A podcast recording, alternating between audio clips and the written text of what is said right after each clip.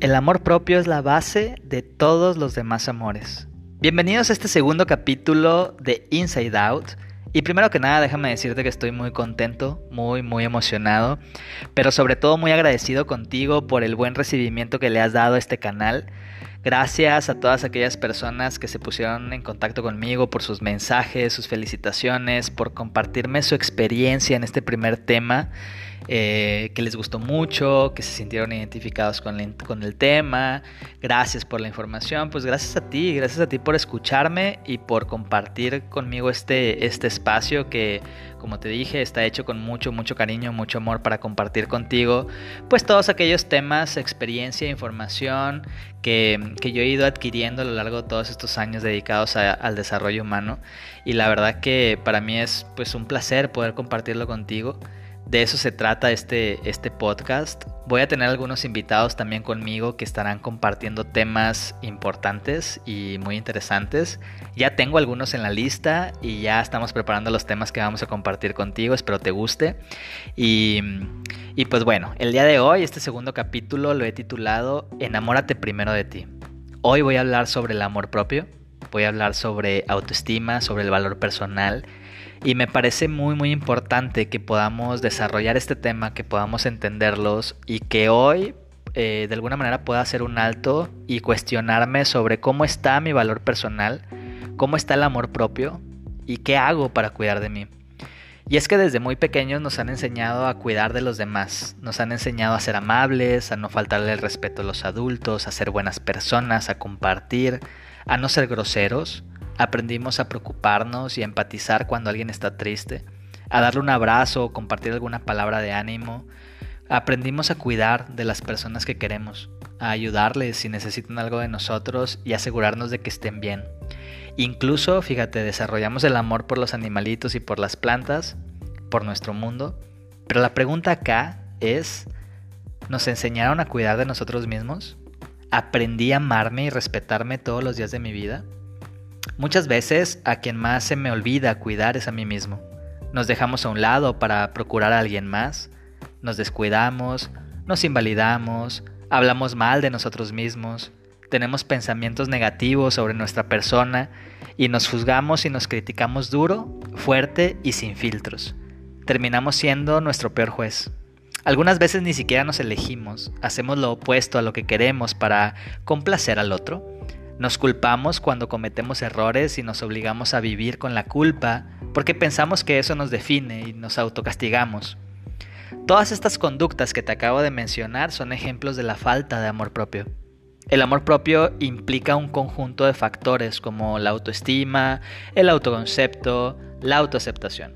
Seguramente hay más, pero hoy vamos a hablar sobre estos tres porque es muy importante entenderlos para poder trabajarlos. Primero hablemos de autoestima. ¿Qué es la autoestima? Fíjate, la autoestima tiene que ver con lo que sientes por ti, por cuánto te valoras y cuánto te amas a ti mismo. La autoestima está ligada a la valoración que tienes sobre tu persona, sobre tu cuerpo, quién eres y lo que haces. La definición de autoestima seguramente va a variar según la aproximación psicológica que se le dé. Pero en lo que la mayoría sí está de acuerdo y coincide es que la autoestima es un factor que impacta en la forma en la que nos relacionamos con nosotros mismos y con los demás. Vamos a medirla en baja autoestima y alta autoestima. Fíjate, ¿cómo son las personas que tienen baja autoestima? Primero son personas que generalmente son inseguras, desconfían de sus talentos, de sus capacidades, temen tomar decisiones por miedo a equivocarse y cometer errores, y buscan constantemente la aprobación en todo lo que hacen. Tener baja autoestima muchas veces nos mantiene en un estado constante de insatisfacción, de que nada es suficiente. Criticamos lo que hacemos, viendo el lado negativo de las cosas, no solo de lo que hacemos, sino también de lo que recibimos de los demás. También es muy común en las personas de baja autoestima tomarse los comentarios externos a manera personal. Son poco tolerantes a la crítica externa y en ocasiones responden de manera hostil o incluso agresiva. En esta búsqueda de aprobación de los demás, suelen poner sus propias necesidades al final, haciendo cosas para complacer a los otros con una enorme incapacidad para decir no. Buscan hacer las cosas perfectamente y al menor fallo suelen desanimarse. Se culpan por eso y hasta se autocastigan, viviendo con la culpa porque sienten que así lo merecen. Y luego están las personas con alta autoestima. Estas personas confían en sí mismos, en sus capacidades, en sus habilidades, conocen su escala de valores y viven en congruencia con, con ellas eh, aceptan su imperfección y están dispuestos a mejorar cuando así lo requiera, de acuerdo a su propia experiencia. Y generalmente aceptan y se aceptan tal cual y como son y, se y también defienden su forma de ser ante los demás. Em, generalmente son personas que, que se aceptan a sí mismas y están abiertos a trabajar en sus conductas si a alguien más no les parece. Pero tampoco se sienten culpables de quiénes son o de lo que hacen. Son personas que se conocen a sí mismas y ponen al servicio de los demás sus talentos en condiciones de igualdad y siempre respetando la dignidad. Sobre todo tienen una actitud positiva de la vida, apreciativa de las cosas, son capaces de disfrutar los momentos y las actividades que hacen, tomando lo mejor y lo no tan bueno como experiencias de aprendizaje. La autoestima es un indicador a manera general de nuestro amor propio. Sin embargo, también hay otros factores que tenemos que tomar en cuenta. Por ejemplo, el autoconcepto. ¿Qué es el autoconcepto? El autoconcepto es todo aquello que pienso sobre mí. Es la opinión que tengo sobre mi persona y el valor que me doy a mí mismo. En pocas palabras, es la imagen que tengo sobre mí mismo y no hablo de una imagen visual, sino de un conjunto de ideas que yo creo que me definen esas conversaciones internas que tengo en mi cabeza, ¿no? Por ejemplo, si yo pienso que soy inteligente o una persona feliz, o si pienso que soy atractivo, guapo, o si creo que soy expresivo. Estoy hablando de cosas positivas, pero también incluye las negativas como, no sé, si pienso que soy feo, o poco interesante, o que estoy gordo, o que soy aburrido. Digamos que el autoconcepto son todas aquellas etiquetas que me pongo y que creo que me definen como persona. Puede ser que a veces confundamos el autoconcepto con la autoestima. Sin embargo, no son lo mismo. El autoconcepto engloba el conjunto de ideas que me describen, mientras que la autoestima tiene que ver con la forma en la que yo me valoro a mí mismo. Y también está otro punto importante, que es la autoaceptación. Y es bien importante que cuando hablamos de amor propio, hablemos sobre la autoaceptación. Fíjate, Albert Ellis es uno de los psicólogos más influyentes de la terapia cognitiva. Él es el creador de la terapia racional conductual y definía la autoaceptación de esta manera. Decía, la autoaceptación hace referencia a que la persona se acepta a sí misma de forma plena y sin condiciones tanto si se comporta como si no se comporta de forma inteligente, correcta o incorrectamente, y tanto si los demás le conceden o no su aprobación, respeto y su amor. Entonces la autoaceptación significa tratarme con amor a mí mismo. Hay que reconocer que soy una persona valiosa y sobre todo digno de ser querido, amado y respetado, primero por mí y luego por los demás. Tengo que reconocer que no soy perfecto, que cometo errores, que a veces me equivoco, pero tomar todo lo bueno de mí y lo no tan bueno y estar en paz conmigo mismo. Aceptarme a mí mismo es el primer paso para crecer y para llegar a un buen estado de bienestar emocional. Encontrar la paz interior que, que me permita liberarme de algunas barreras psicológicas y sociales que me alejen del, del estar bien como por ejemplo, no sé, algunos rasgos de mi personalidad o características físicas que son poco aceptadas por los demás o que encajan poco ante los demás, como el tamaño de mi cuerpo, mi peso, el color de mi piel, mi tipo de cabello, mi preferencia sexual, política o religiosa. Si yo estoy bien conmigo mismo, podré estar en paz con cualquiera, les guste o no les guste mi persona. Fíjate, decía Carl, Jung eh, lo que aceptamos nos transforma. Esto nos habla de la autoaceptación, que es el paso, el primer paso para el cambio. Esto quiere decir que aunque esté en paz conmigo mismo, no me aferro a no cambiar algunas cosas de mí.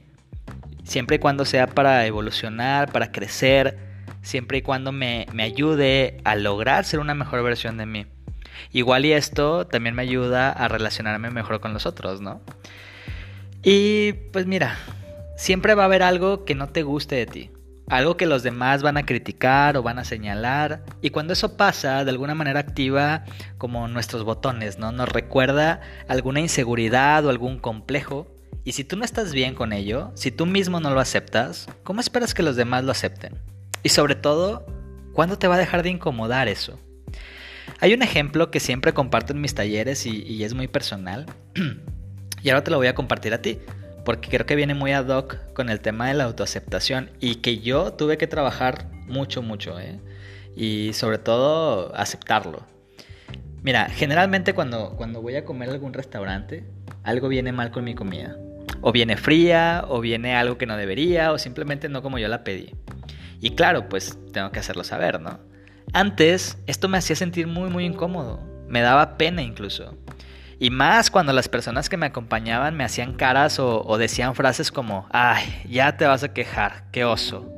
O incluso frases como, por quejumbroso o por piqui, eso te pasa. O es que tú te lo atraes por estar pensando en que va a venir algo mal. O sea, ¿cómo? Seguramente yo voy a querer que mi comida venga mal, no mames. Claro que no. Entonces en algún momento yo hasta le pensaba decir algo. Terminaba comiéndomelo así y, así como llegaba, incluso a veces ni siquiera comía. Y, decía, es que ya llené o, ya no quiero. Güey, sí quería. Pero es que por no quejarme, por no incomodar a los demás, pues no decía nada, me quedaba callado. Hasta que dije, a ver, si yo estoy pagando por un servicio, estoy haciendo, estoy, estoy siendo súper amable y estoy siendo muy explícito al pedir mi platillo, lo mínimo que espero es que venga bien. ¿Por qué me tengo que comer algo que no me gusta solo porque a otro le molesta que me queje? No, me vale. Sorry, o sea, no soy grosero, pero primero me elijo yo. Sí, soy quejón, sí me quejo. ¿Y qué? No tiene nada de malo. Claro, busco no ser grosero, ni mucho menos, pero, pero acepto esa parte de mí. Cuando yo logro aceptar esa parte de mí y saber que esa es parte de mis demonios, y que también tengo mis ángeles y son bien chidos y son lo mejor, pero eso también es parte de mis demonios, son parte de mí. Lo tomo, dejo de resistirlo y dejo de esconderlo. Y entonces yo puedo estar en paz con eso. Me elijo, me acepto, me amo y me respeto. Y de eso va la autoaceptación. Todo esto impacta en la forma en la que yo me relaciono con los demás. Entonces será importante que hoy hagas un alto, que te observes, que le pongas atención a lo que piensas, a lo que sientes por ti. Es más, mira, pregúntate, ¿qué pienso de mí? Cuando me veo, ¿me gusta lo que estoy viendo? ¿Qué siento cuando me hablo a mí mismo? Cuando me expreso de mí mismo ante los demás, ¿cómo lo hago? Y entonces, si quieres ir un poquito más profundo, ponle atención a las conversaciones internas que tienes. Por ejemplo, ¿qué te dices cuando te equivocas? Cuando cometes un error. ¿Cómo te hablas a ti mismo? ¿Qué cosas te dices a ti mismo? ¿Puedes estar un rato en silencio contigo mismo sin sentirte incómodo, observado o juzgado por los demás? ¿Qué sientes en esos momentos? Estas preguntas te pueden ayudar a conocerte más, a darte cuenta, a reflexionar y crear conciencia. Y si hay algo en ti que trabajar, que tengas la voluntad también de hacerlo. Este va a ser un tema que voy a desarrollar más adelante. ¿eh? La realidad es que pues no podemos dar lo que no tenemos. Y entonces voy por la vida buscando a alguien que venga a llenar esos vacíos que tengo dentro de mí, o pienso que por cuidar de alguien ya soy importante, o que otra persona es la razón de mi existir, y no es así. Yo soy lo más importante que tengo. Por eso me enamoro primero de mí, y entonces me puedo enamorar de alguien más.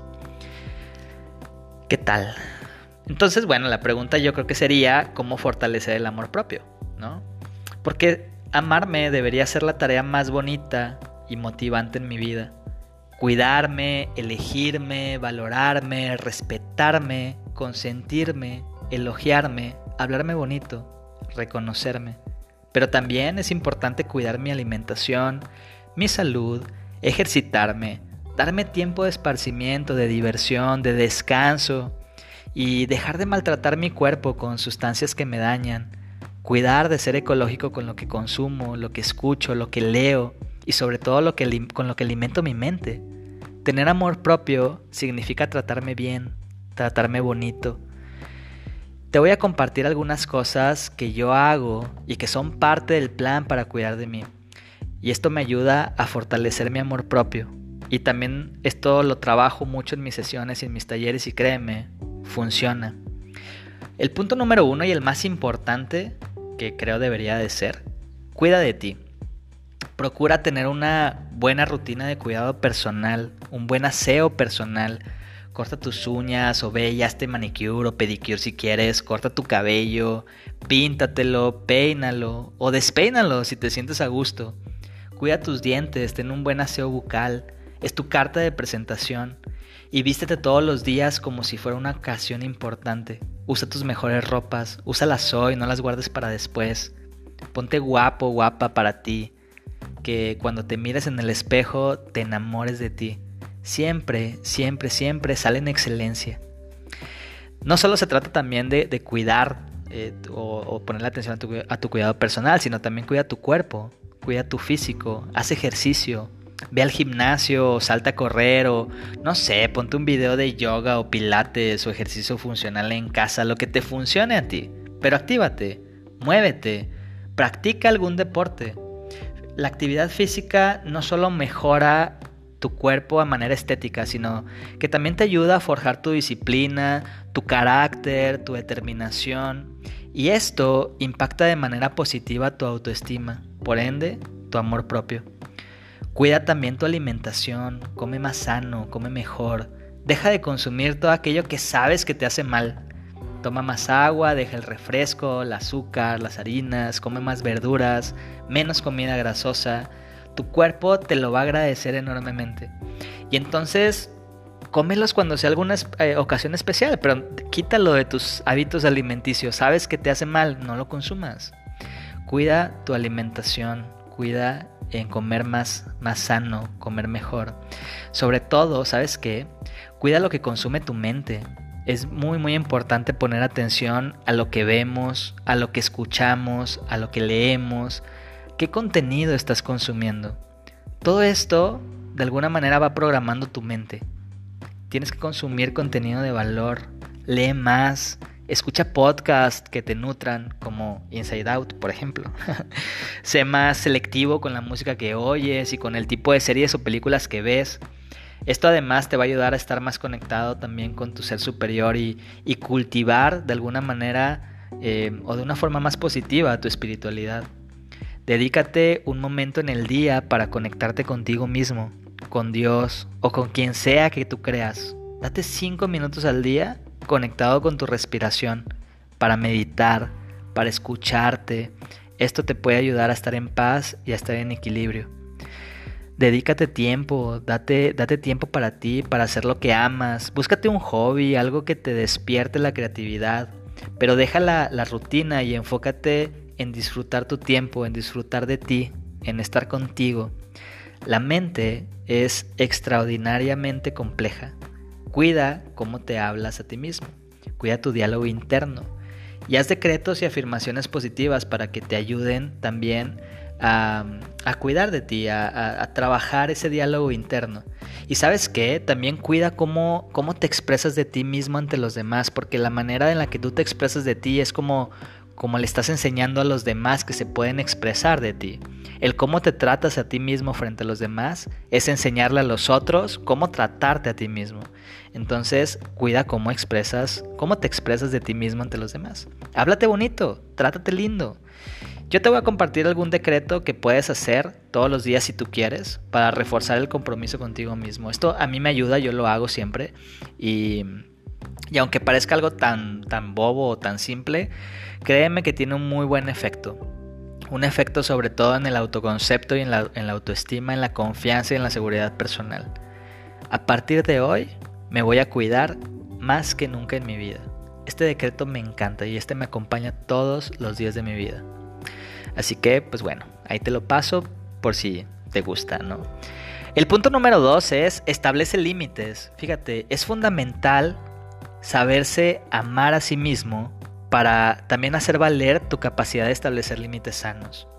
Entender que nadie, nadie, nadie puede pasar sobre ti si tú no se lo permites. Y que no mereces en ninguna circunstancia que nadie te maltrate o que abuse de ti. Muchas veces no ponemos límites y no los ponemos a tiempo para evitar tener una confrontación o para estar en alguna situación difícil o de conflicto con alguien más. Sin embargo, no poner límites a tiempo nos va a llevar a un conflicto aún mayor y con peores consecuencias.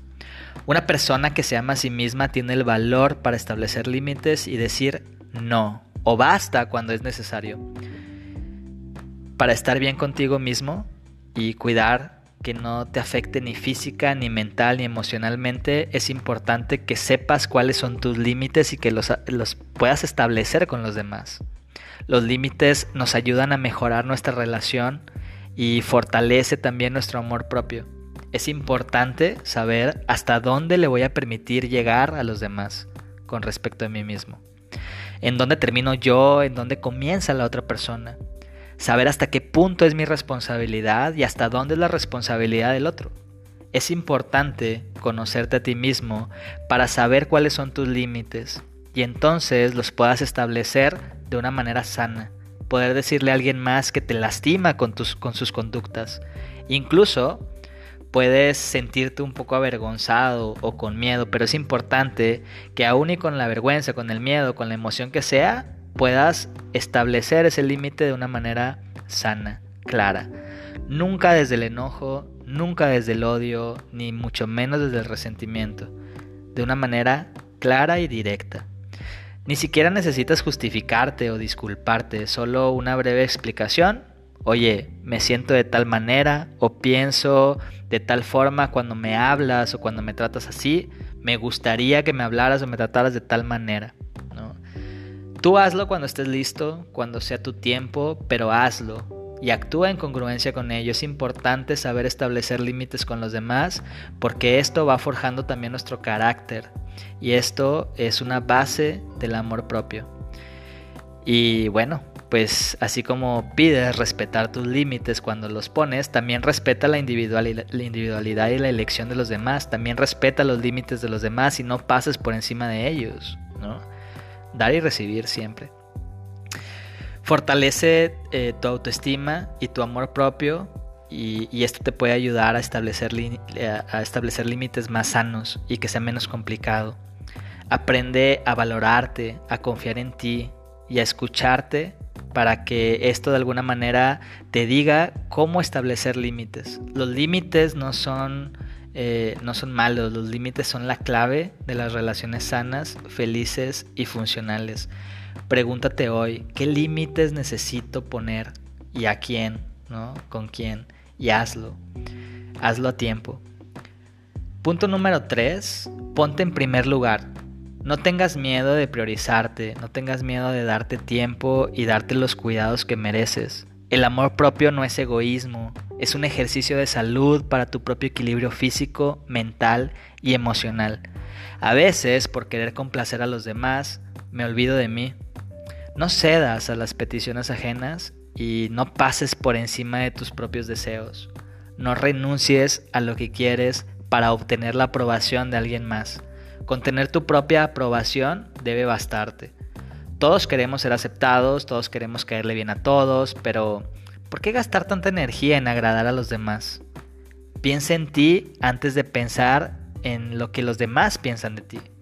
Está bien, somos seres sociales y, es importante construir una buena imagen de nosotros, pero no se trata de pasar el tiempo queriendo ser lo que los demás esperan que yo sea. Es imposible agradar a todo mundo. ¿Y sabes qué? Súper agotador, poco auténtico. Y lo peor es que dejas de vivir el presente. ¿Y cuántas cosas te pierdes de ti mismo? ¿Cuántas cosas se pierde el mundo de ti por no ser auténtico? Así que enamórate primero de ti, ponte en primer lugar, haz lo que te apasiona, enfoca toda tu energía en ti, en crear y en generar tu mejor versión. Y si al mundo le gusta, qué chingón. Y si no, pues ellos se lo pierden. ¿no? Punto número cuatro, no dejes nunca de aprender. Para mí esta es una filosofía de vida y te la comparto. Para mí cada día es una nueva oportunidad para aprender algo nuevo y a mí me encanta. Aprender cosas nuevas como, no sé, hablar un nuevo idioma, pintar, cantar, bailar, lo que se te dé la gana. No te limites. Hoy en día la información está al alcance de casi todos.